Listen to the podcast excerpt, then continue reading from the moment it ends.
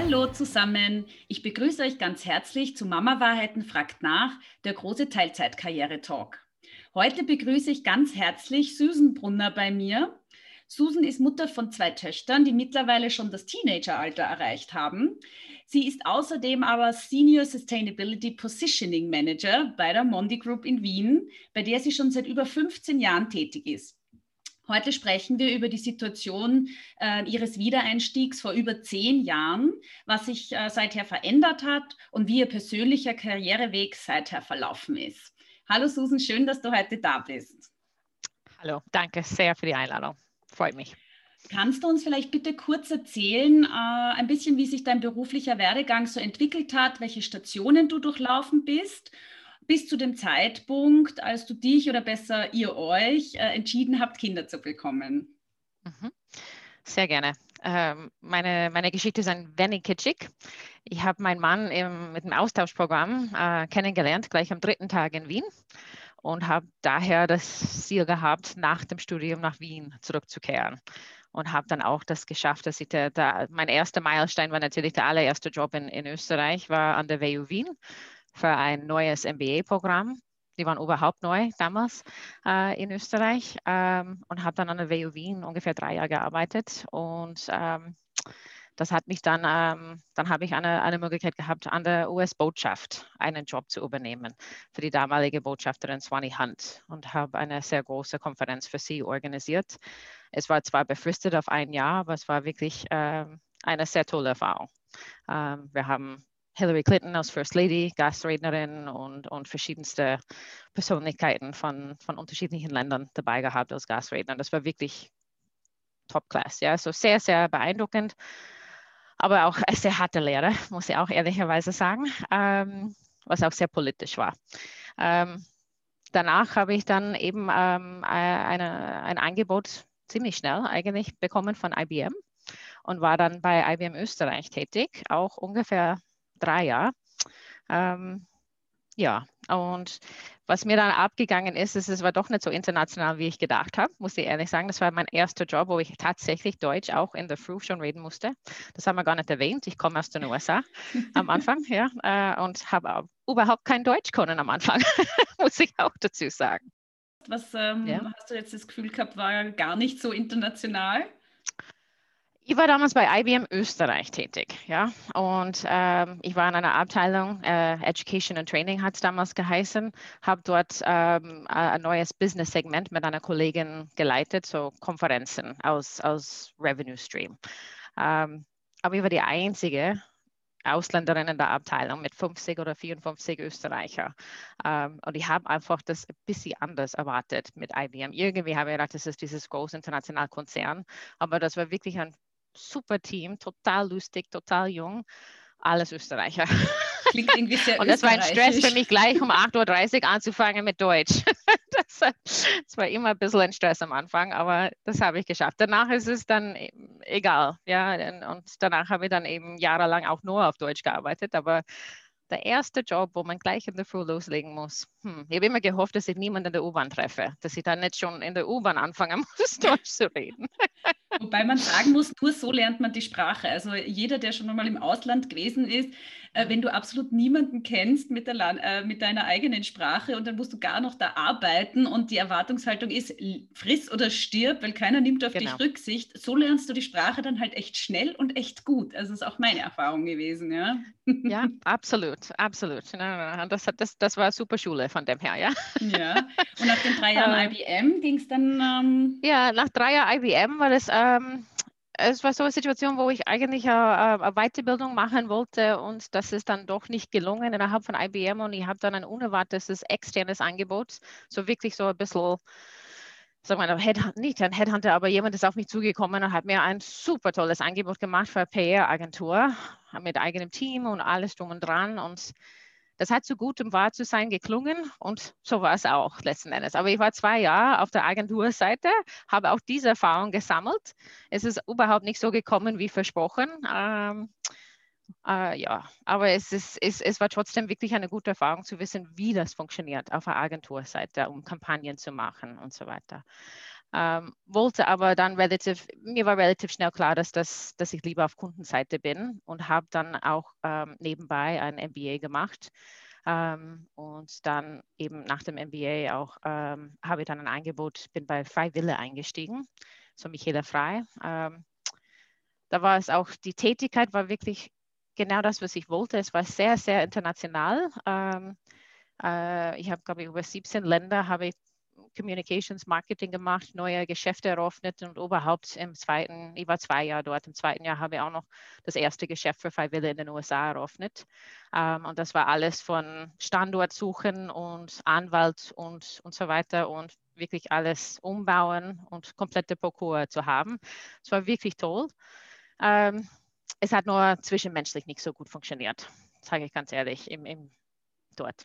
Ähm, und von dem her dann nach zwei Jahren bin ich dann wieder weggegangen und habe dann bei bei Mondi quasi mein Zuhause gefunden. Ich habe verschiedenste Organisationen ausprobiert, von einer Uni zur Botschaft zu äh, Konzernleben, dann wieder Agenturseite, dann ein familiengeführtes Unternehmen und dann eben immer wieder nachgedacht, was suche ich, was brauche ich für mich. Und in Wahrheit ist, ich, ich bin, ich fühle mich am wohlsten in einem Konzern, äh, wo es auch äh, diese internationale Tätigkeiten gibt, wo ich auch das, was ich extra anzubieten habe, nämlich auch dieses Native English äh, und ein bisschen diese andere Mindset auch ähm, verwenden kann. Ja.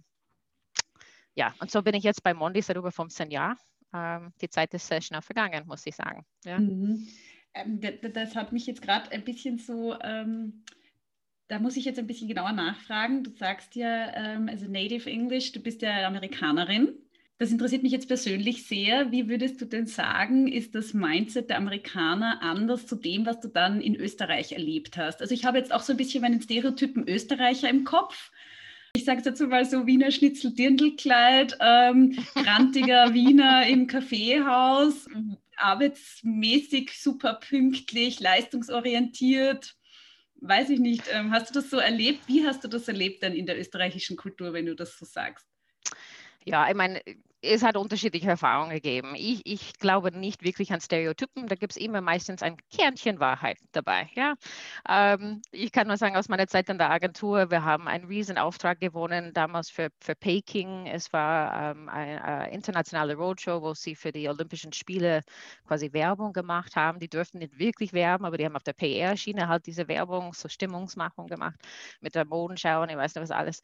Letzten Endes haben sie gesagt, sie haben uns den Auftrag gegeben von allen Agenturen in Österreich, weil ich eine Amerikanerin war. Weil die Amerikaner sehr hart arbeiten. So neben den Chinesen und Japanern am härtesten. So die meisten Europäer haben sie halt anders gesehen. Ja, so viel Urlaub im Jahr und so weiter. Das war einmal so. Und ich habe damals auch selbst gesagt, das stimmt gar nicht, dass jeder Österreicher um 6 Uhr einen Bleistift fallen lässt und nichts mehr macht. Das ist jemand persönlich. Ja.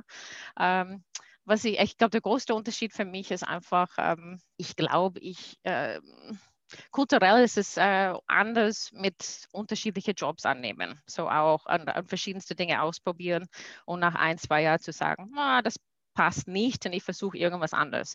Und ich glaube, was ich erlebt habe, ist, dass man in Österreich, wenn man ja nicht mindestens ein paar Jahre in einem Job ist, ähm, dass das einfach, äh, wie sagt man da, ähm, so Jobhopping ist. Ja?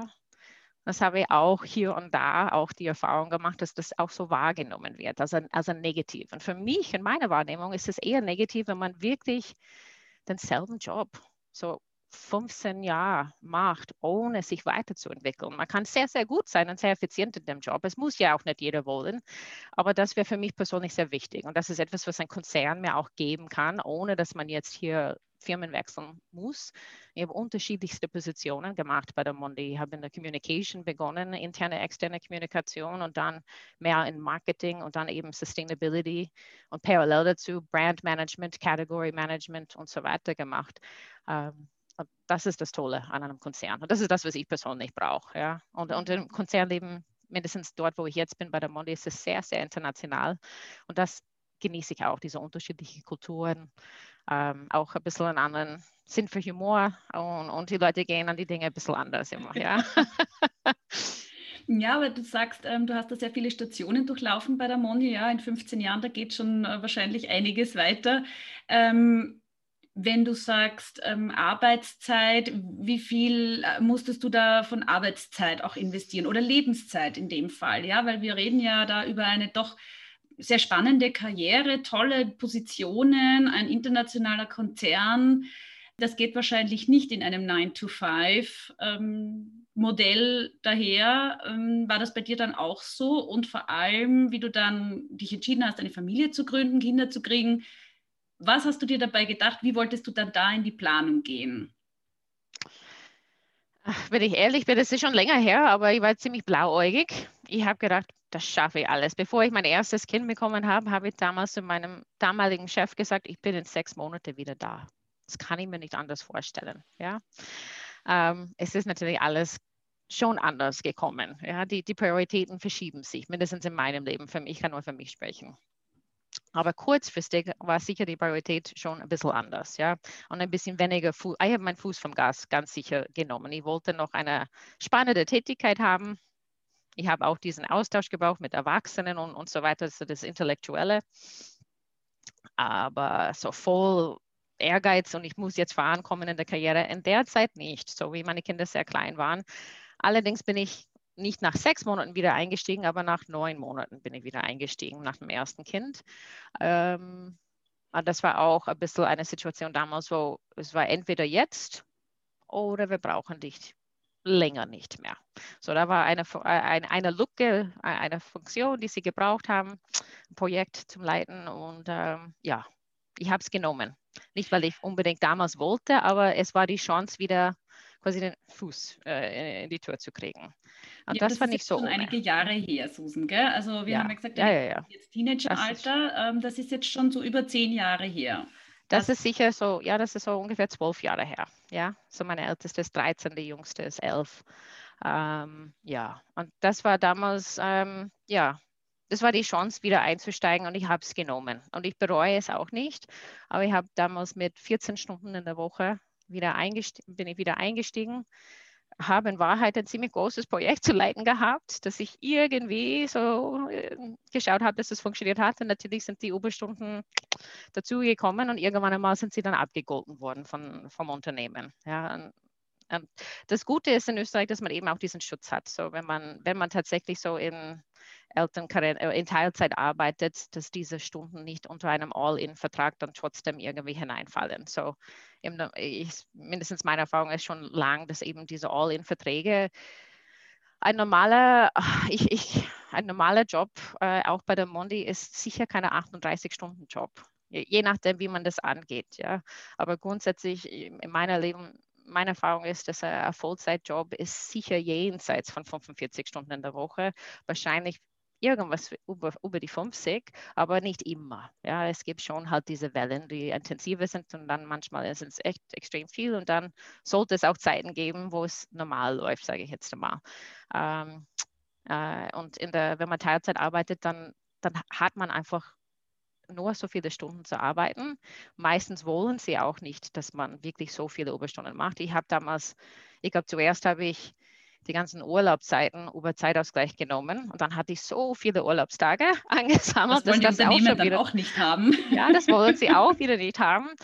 Ja, und dann haben wir da einiges ausbezahlt, damit das auch wieder ein bisschen runterkommt. Ich glaube, irgendwann mal habe ich 60 Tage oder irgendwas aufgebaut gehabt, weil ich das alles über die Stunden gemacht habe. Mhm. Ja.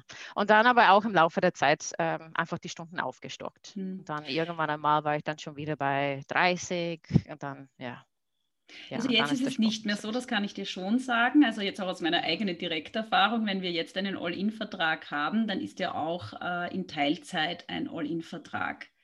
Also du, es wird natürlich Gefährlich. auch geschaut, weil es äh, arbeitsrechtlich kontrolliert wird, soweit ich das weiß. Aber es ist nicht so, dass es in irgendeiner Form abgegolten wird. All-in davor, Elternkarenz gehen, zurückkommen, Elternteilzeit, weiterhin All-in-Vertrag. Also die, die Überstunden, die du jetzt machst, also in meinem Fall, die ich jetzt mache, ähm, sind mein eigener Kaffee, sozusagen. Ah, Okay, dann heißt es auch wirklich Grenzen setzen und die auch einhalten. Aber ich kenne sehr viele äh, Kolleginnen, die teilweise entweder zurückgestuft haben und sagen, die wollen einfach nicht mehr diese 50, 60 Stunden Wochen äh, dauern haben oder mindestens, mindestens die Möglichkeit haben, an einem Freitag zu sagen, ich arbeite nicht Vollzeit und deswegen nehme ich keine Meetings um 15 oder 16 oder 17 Uhr an einem Freitagabend an. Ähm, deswegen stufen sie absichtlich zurück und die sagen, ich, ich werde dann nur mehr für 30 Stunden oder 32 Stunden bezahlt und ich kann Nein sagen. Und die Wahrheit ist, die arbeiten fast immer sowieso fast die 40. Die, es gibt immer etwas on top. Und ich glaube, das ist jeder, jeder muss sich selbst das irgendwie einteilen oder, oder genug Disziplin haben. Äh, wenn das so wäre, dass wirklich nichts abgegolten wäre, dann, dann hätte ich sowieso dann, glaube ich, lauter geschrien. Aber ich habe es versucht irgendwie zu machen und ich habe gewusst, für mich mindestens irgendwann einmal werden wir das schon irgendwie ausgleichen. Ja. Ähm, und dann über, ja, im, Laufe der Zeit haben wir einfach die Stunden aufgestockt, weil man festgestellt hat, ich kann die Tätigkeit nicht machen in den Stunden, die ich so habe. Und deswegen heißt es entweder eine andere Tätigkeit oder mehr Stunden. und ich habe dann die mehr Stunden nach und nach gemacht, ja. Hm, hast, hattest du dann damit einen Struggle? Weil grundsätzlich man wünscht sich, oder man sagt mal so, ähm, man meldet ja die Stunden nicht zum Spaß an und denkt mhm. sich so, ich melde mich jetzt für 20, aber in Wahrheit will ich eh 30, sondern man sagt ja, ja ich möchte gerne ja. 20, weil ich möchte dann, keine Ahnung, noch Zeit mit meinem Kind verbringen und so weiter und mir ein bisschen Flexibilität lassen. Ähm, und dann kommt man drauf, der Job gibt das einfach nicht her. Das ist mehr im Job, als man gerechnet hat. Und dann steht man ja mhm. letzten Endes vor der Entscheidung, Job oder das, was ich äh, jetzt mit meinem Kind äh, an mehr Zeit oder dann weniger Zeit habe. Ähm, wie hast du das dann mit dir vereinbart? Wie hast du dann gesagt, ähm, das mache ich oder gab es irgendeine Hilfe oder was mhm. war so mhm. ein bisschen dein Reason behind für dich? Ja, ich meine, ich habe es für mich so organisiert, wie gesagt, ich habe nach und nach die Stunden schon aufgestockt, nicht so schnell, aber doch im Laufe der Zeit. Ich hatte lange Zeit noch den Freitag frei, äh, was ich mir eingeredet habe, das ist mein heiliger Freitag. Und, aber Faktum ist, ich habe zwischen mit dem Stress von der Firma und dann Kinder- und Familienleben gestalten. Ich habe alle Erledigungen auf den Freitag verschoben. Und das heißt, mein Freitag war absolut vollgepackt mit Sachen, die ich erledigen musste, die ich von der ganzen Woche dann, sei das auch einfach, einfach Lebensmittel einkaufen und so weiter und so fort. Ja, aber alle Erledigungen sind dann am Freitag das war auch nicht wirklich eine Freizeit, ja, oder, oder ein Leben, entspannter Leben, sage ich jetzt mal am Freitag. Ich habe für mich, ähm, ich habe nach dem ersten Kind, äh, weil ich eben so früh wieder eingestiegen bin, sie war noch zu jung überhaupt für Kindergarten. Das heißt, ich habe eine Tagesmutter gehabt. Ähm, äh, das, hat, das hat schon gut funktioniert, aber die war, die war sehr streng und die war überhaupt nicht flexibel. Das ist natürlich besonders gut, die beste Voraussetzung. Ja, sehr, sehr streng mit mir. Ich weiß nicht, ich glaube, sie war okay mit den Babys, aber ähm, na, sie war einfach sehr, sie war wirklich nicht flexibel und sie hat ihre fixe Zeiten und sie wollte nicht, dass man fünf Minuten zu spät oder, oder zu früh kommt oder was auch immer. Das war ein ziemlich großer Stressfaktor, weil ich ganz am anderen Ende der Stadt gearbeitet habe. Und es war nicht so selten, dass ich vom Schreibtisch aufgestanden bin und gelaufen bin zum Auto, damit ich über die Stadt, quer durch die Stadt fahren kann, um, um rechtzeitig mein Kind wieder in, in daheim abzuholen, so um sechs von zu Hause. Ja. Ähm, das, das war das, der Anfang. Danach habe ich sie dann, das, meine, meine erste Tochter in einem Kindergarten gehabt. Das war viel entspannter, muss ich ehrlich sagen. Oder auch diese Sozialisierung war super für sie. So diese, das, ähm, ja, da, es ist diese Eingewohnungszeit, ist immer anstrengend, glaube ich, für jeder, aber danach ist es wirklich fein für die Kinder, finde ich schon. Ähm, und dann, wie ich meine zweite Tochter bekommen habe, ähm, da bin ich schon ein bisschen länger daheim geblieben. So, ich äh, habe damals vorgehabt, nach zwölf Monaten wieder einzusteigen und habe dann mit meinem Chef gesprochen und habe gesagt, ist es egal, ob ich jetzt im Anfang Mai wieder einsteige oder ob ich Anfang September wieder einsteige? Ich meine, steht da irgendwas an, wo das wirklich einen Unterschied macht? Und ich hatte das Glück, dass es kein Problem war. Und das ist schon wieder der Vorteil von einem großen Unternehmen. Und dann habe ich gesagt, dann nehme ich mir auch noch den Sommer dazu, dass ich mindestens diesen schönen Sommer auch genießen kann mit den Kindern. Und was ich getan habe, ist, ich habe dann eine Nanny, so Babysitterin, aber Dauerbabysitterin organisiert, ähm, gefunden. Und ich habe sie gehabt für die Kleine und ich habe die Zeit dann mit der Großen verbracht. Okay, so, sie hat nicht die Stunden, mhm. ja, so, sie hat nicht die Stunden abgedeckt, für mich, damit ich arbeiten kann, sondern sie hat das Baby abgedeckt, ein bisschen, dass ich drei Stunden in der Woche nur mit dem Großen am Spielplatz war. Okay, das ist auch immer eine schöne Idee, ja. Mhm.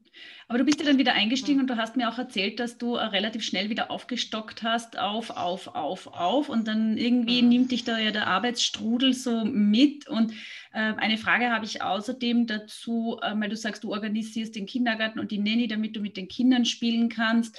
Ähm, hattest du da Unterstützung von deinem Mann oder ist der auch so viel am Arbeiten gewesen? Weil normalerweise fragt man sich ja, ähm, also es hat oft einmal den Anschein, als würden die Frauen alles schupfen müssen. Ja, so quasi mhm. bei den Männern geht das Leben ganz normal weiter und die Frau hat auf einmal die Kinder plus den Job plus die Organisation und die Familie und ähm, ja, also es klingt relativ oft so in meinen Ohren, dass sich alles verändert für die Frau und mittelmäßig viel für die Männer. Ähm, war das bei euch so? Ich muss sagen, ein Kernchen Wahrheit ist sicher dabei, grundsätzlich. Aber es ist, es ist auch eine Frage, wie man das für sich organisiert.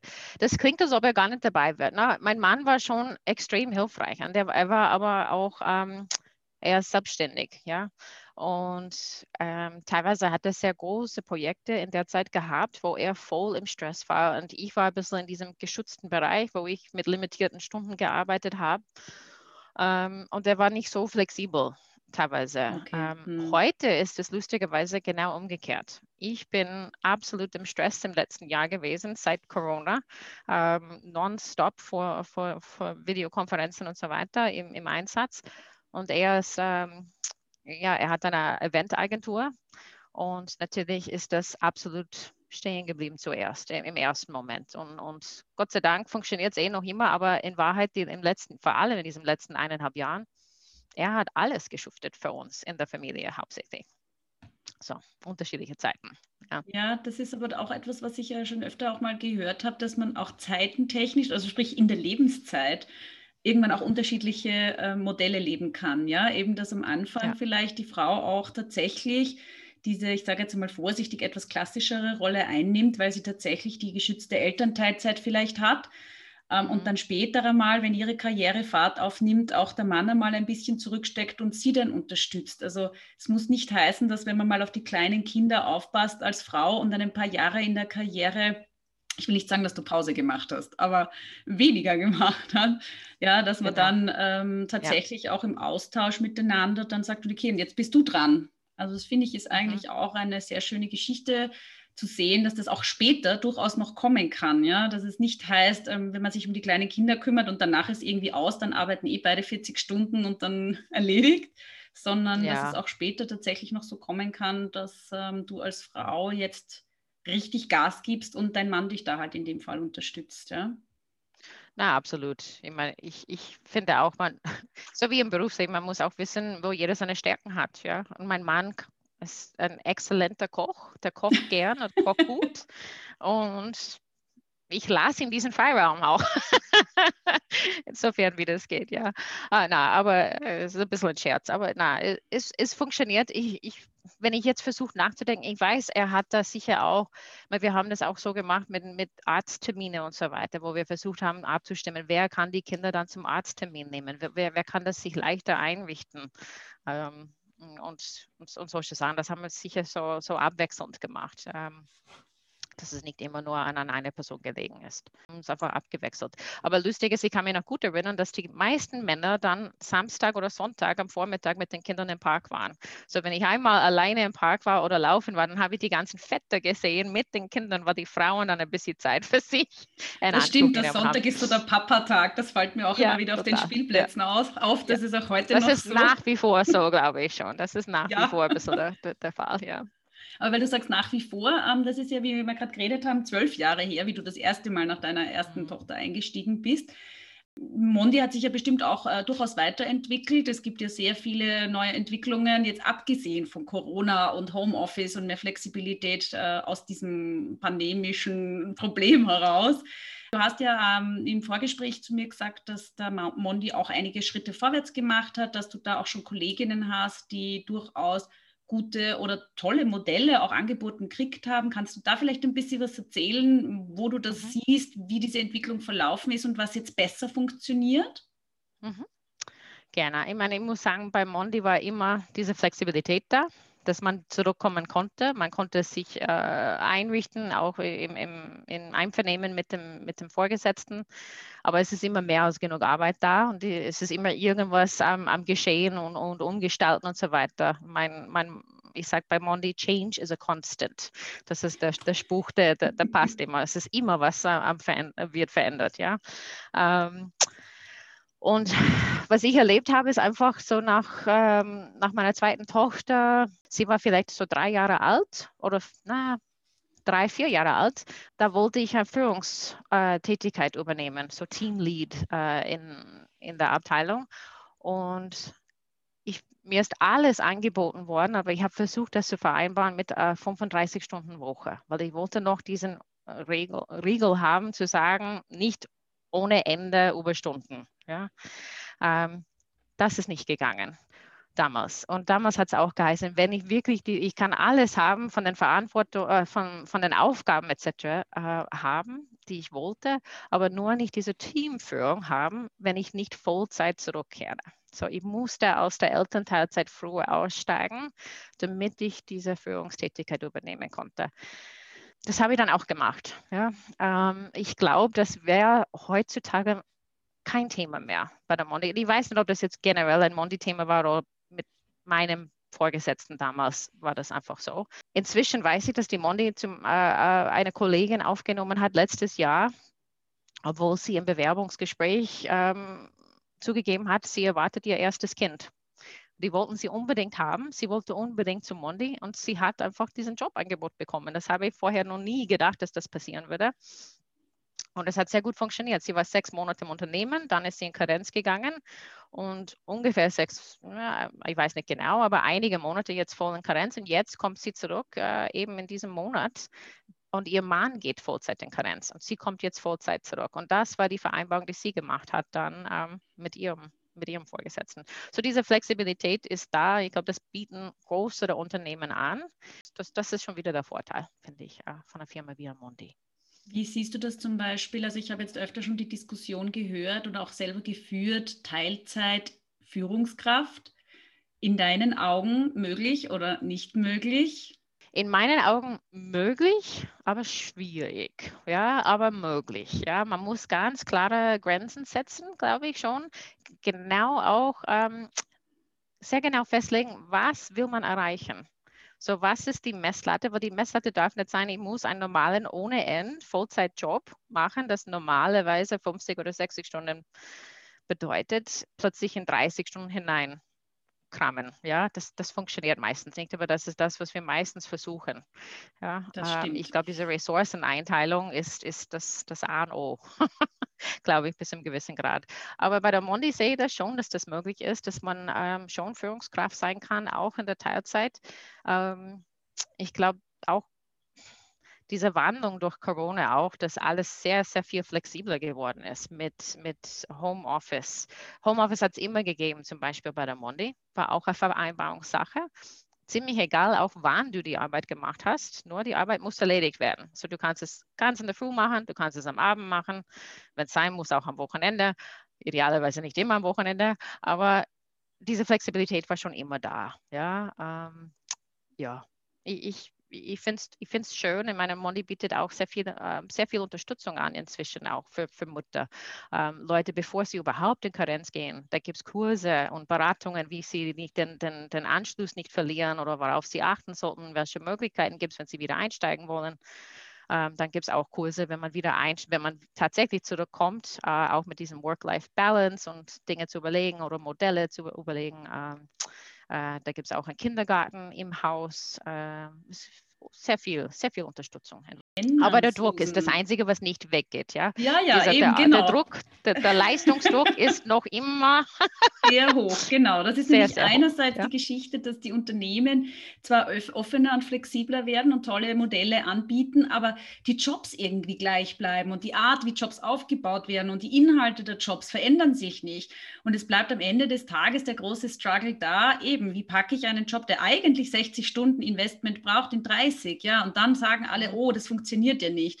Und da kommt mir eben auch der Gedanke, was ich gerade fragen wollte, zu den Männern. Ja? Wie, mhm. ähm, hast du in deinem Umfeld oder bei der Mondi gehört von Männern, die Teilzeit gehen, von Männern, die vielleicht gar nicht nur aus Familiengründen heraus, aber einfach auch aus persönlichen Work-Life-Balance-Interesse heraus mhm. sagen, nein, ich will nicht Vollzeit arbeiten, ja, weil das ist für mich eigentlich die große Frage. Je mehr Männer vielleicht auch in Teilzeit Interesse haben, desto einfacher wird es vielleicht auch für die Frauen, so blöd es klingt, ja. Aber zu sagen, wenn es dann immer nur die Frauen sind und die Wiedereinsteigerinnen und diejenigen, die das dann so fordern und brauchen und man ist irgendwie so in dieser Bittstellungshaltung. Mhm. Wenn jetzt mehr Männer sagen würden, hey, ich will auch 30 Stunden arbeiten, ähm, vielleicht findet dann auch tatsächlich das Umdenken statt. Habt ihr in eurer Firma Führungskräfte oder Männer, die Teilzeit arbeiten? Ah, von Teilzeit muss ich ehrlicherweise sagen, kenne ich niemand. Aber ich kenne schon einige, die wirklich so Vaterkarenz oder Väterkarenz gemacht haben, wo sie ähm, seit es ein, zwei Monate, ich glaube, einer hat sogar sechs Monate gemacht. Ähm, solche Fälle gibt es mehr und mehr ähm, und das wird absolut respektiert und sogar promoted, sage ich jetzt einmal intern, dass man solche Möglichkeiten hat. Mhm. Aber lustigerweise, der ein, ein Kollege hat mir dann gesagt, er will eh wieder arbeiten kommen, weil das ist so anstrengend daheim. Das ist so viel Arbeit. Das höre ich jetzt auch immer er kommt öfter. wieder die, in die Firma, damit er sich erholen kann. Dass die Männer sagen, nein, ich will jetzt wirklich 40 Stunden arbeiten, weil ja. ich irgendwie mit dem Kind zu Hause, das ist echt zu viel. Ja. Ich habe mir immer ja, gedacht, ja. das ist vielleicht so der Ruf, weißt du, dass man sagt, ach was, du bist die Papa-Karenz, ist aber nicht sehr männlich. Oder ähm, Männer, die dann einfach sich nicht trauen, das zu sagen, weil in ihrem Umfeld das vielleicht noch nicht so akzeptiert ist, ja, dass man mal bei den Kindern zu Hause bleibt und dann eben vielleicht, auch wenn sie sich dann trauen, unter Anführungszeichen draufkommen, dass so easy ist es ja dann doch nicht. Und ich sage dann immer, ja lustig, die kriegen die Kinder ja dann erst, wenn sie schon ein Jahr alt sind. Nimm sie ja, ja mal, genau. wenn sie die Säuglinge sind. Ja, ja, wenn sie nur drei Stunden am Stück schlafen, ja. Na, das stimmt absolut. Aber ich kenne auch aus dem Freundeskreis ähm, auch äh, ein paar tolle Beispiele von Männern, die tatsächlich ähm, ein Jahr lang daheim geblieben sind mit dem Kind und die Frau ist dann gleich wieder weiter Vollzeit arbeiten gegangen. Ähm, das Spannende ist dann, wenn das so passiert und wenn das etwas auf Dauer ist, ich weiß auch, dass es eben dieses ähm, Phänomen dann gibt, wenn das Kind hinfällt. Es schreit nicht nach Mama, sondern nach Papa. Und das muss man auch erst einmal verkraften. So, wenn die, wenn die Bindung extrem stark ist an der anderen Seite, auf der anderen Seite. Ja, das ist halt die große Frage, was machen wir uns Mütter nicht auch irgendwie selber? Ja, weil je mehr wir die Kinder natürlich an uns binden, desto ja. äh, mehr einerseits Belastung haben wir, andererseits aber natürlich dann auch diese Oh Mama, Mama und oh, ist das schön, dass das Kind dann immer zu mir kommt. Bei mir persönlich ist es auch so, mein Mann unterstützt mich sehr. Was heißt also, wir haben es uns sehr mm, gleichwertig bald einmal schon aufgeteilt mittlerweile. Und es hat sich wirklich so umgeändert, dass ähm, je mehr Zeit er mit den Kindern verbringt, desto eher gehen sie jetzt zu ihm. Dann wollen sie bei ihm im Bett schlafen, dann wollen sie von ihm getröstet werden. Dann ähm, ist eben diese Geschichte, ich fall hin, Papa, Papa. Und ich denke mir so, what? ja, genau. also ich glaube, wir nehmen uns vielleicht als Mütter auch manchmal ein bisschen zu ernst, dass die Kinder nur auf uns fixiert sind. Wir machen sie auch auf uns fixiert. Absolut.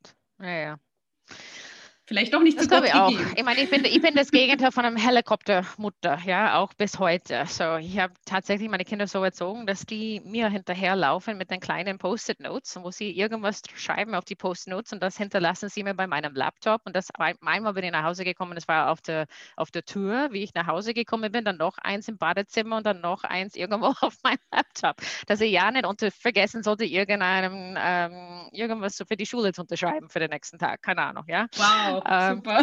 Und es funktioniert. Ich meine, ich, ich, ich, ich ja, es ist nicht das, was ich anstrebe, aber ich sage, wenn sie selbst Verantwortung übernehmen müssen und lernen, die müssen das auch ein bisschen im Griff haben, damit die Dinge gut funktionieren, ist das was anderes, als wenn ich jeden Abend durch diesen Schulrucksack schauen würde und was haben sie gemacht und wo ist die Hausaufgaben und so weiter. Das, das mache ich nicht.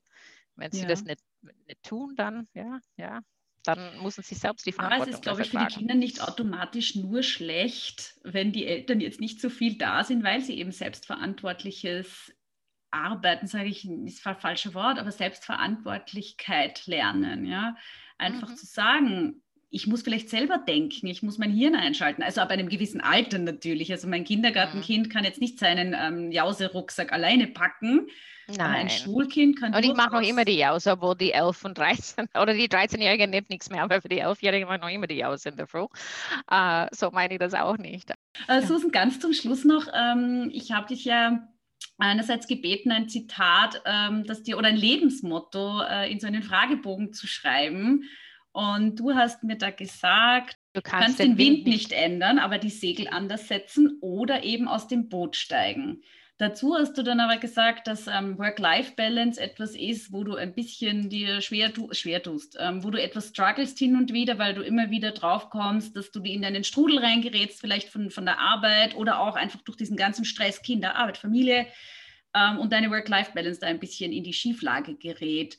Wie vereinbarst du da dein Motto mit deiner Work-Life-Balance? Was ist so dein Learning oder was denkst du dir, wie willst du jetzt dann in Zukunft auch weitermachen? Du bist auf einem super tollen Weg in der Firma Mondi. Du hast gesagt, du möchtest als Wunsch einmal ähm, Chief Sustainability Officer werden, was so wie es für mich klingt, ein toller, großer Job ist. Da ist ja noch etwas vor dir, was du dir wirklich wünschst und trotzdem zu schauen, dass du nicht irgendwie unter die Räder kommst, was dann das Stresslevel angeht wie machst du das mit deinem Segel jetzt?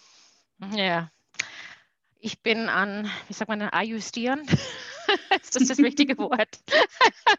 Aber das ist ähm, äh, ein, ja, ein andauerndes Thema, sage ich jetzt einmal grundsätzlich. Ich glaube nicht, dass es wirklich ähm, die perfekte Lösung dafür gibt. Man muss immer wieder ein bisschen reflektieren und schauen, wie, wie es funktioniert und wie es was nicht funktioniert. Ich, ich komme jetzt momentan, ich bin am Ende von einem riesengroßen Projekt und habe extrem viel gearbeitet in den letzten Wochen. Ich freue mich sehr jetzt ab nächste Woche hoffentlich, äh, dass ich ein bisschen durchatmen kann und, und wieder ein bisschen, ein bisschen diese Ruhe finden kann. Ähm, letzten Endes geht es darum, ja, entscheiden, wofür will man sich einsetzen? Weil ich habe sehr viele Ideen und mein Problem ist oft auch in der Firma, ich glaube, in den meisten Firmen ist das so, wir sagen immer, wenn du eine Idee hast, dann hast du plötzlich eine neue Aufgabe. Ja, wenn du immer Ideen hast, wie du die Dinge besser oder anders machen kannst, dann sagen sie großartig, mach das, ja. Ganz und genau. irgendwann einmal muss ich auch lernen, nicht so viele Ideen gleich zu äußern, sondern zuerst einmal nachdenken, was bedeutet das für mich. Und, und Oder hat eine gleich glaub, hier geschrien, gell? ja, genau, genau. Aber was ich schon gelernt habe ähm, im Laufe meiner Zeit ist aber auch, äh, es gibt diesen ich weiß nicht, wie das auf Deutsch heißt, so diesen, äh, man sagt es auf Englisch, äh, wenn, wenn man, äh, wenn, wenn jemand dir sein Monkey gibt, ja, sein Aff, sein Äffchen, quasi wenn die Leute versuchen, die eigenen Probleme dir zu geben und die mhm. machen es zu deinem Problem. Da habe ich schon lang genug gelernt, dass, dass das funktioniert nicht mehr bei mir.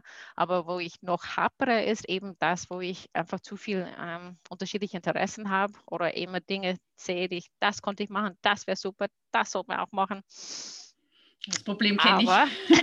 da braucht man aber 25 Stunden im Tag, damit man das alles schafft und, und dann eben diese Prioritäten setzen. So immer wieder die Prioritäten, sage ich jetzt einmal, noch einmal nachdenken, was will man erreichen, was ist das Wichtigste, wo macht man wirklich einen Unterschied. Ähm, ja, und dass man auch diese Zeit nimmt, nicht immer im Hamsterrad einfach so zu arbeiten. Ich glaube, wir haben auch ein bisschen darüber geredet. Mondi bietet sehr viele Kurse an, ähm, auch, für, auch teilweise für Frauen, auch äh, um die Karriere zu fördern, ähm, auch Coachings und solche Sachen, wenn man will. Aber eine Sache, was ich gelernt habe, was ich sehr interessant gefunden habe, war dieses Pi-Konzept.